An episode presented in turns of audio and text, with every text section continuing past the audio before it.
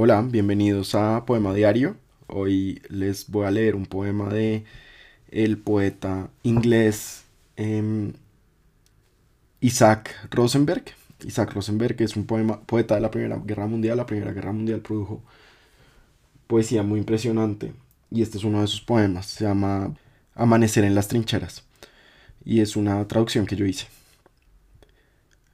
La oscuridad se desmorona, es el viejo tiempo druida de siempre, solo que una cosa viva salta a mi mano, una rata rara y sardónica, mientras arranco la amapola del parapeto para ponerla detrás de mi oreja. Ratica curiosa, te fusilarían si supieran de tus simpatías cosmopolitas. Has tocado esta mano inglesa y harías lo mismo con una mano alemana pronto, sin duda, si quisieras atravesar el prado que duerme entre nosotros. Parece que sonríes por dentro cuando pasas ante los ojos firmes, los miembros buenos, los altivos atletas, menos accidentados que tú por la vida, atados ellos a los caprichos de la muerte, tumbados en las tripas de la tierra, en estos campos dañados de Francia.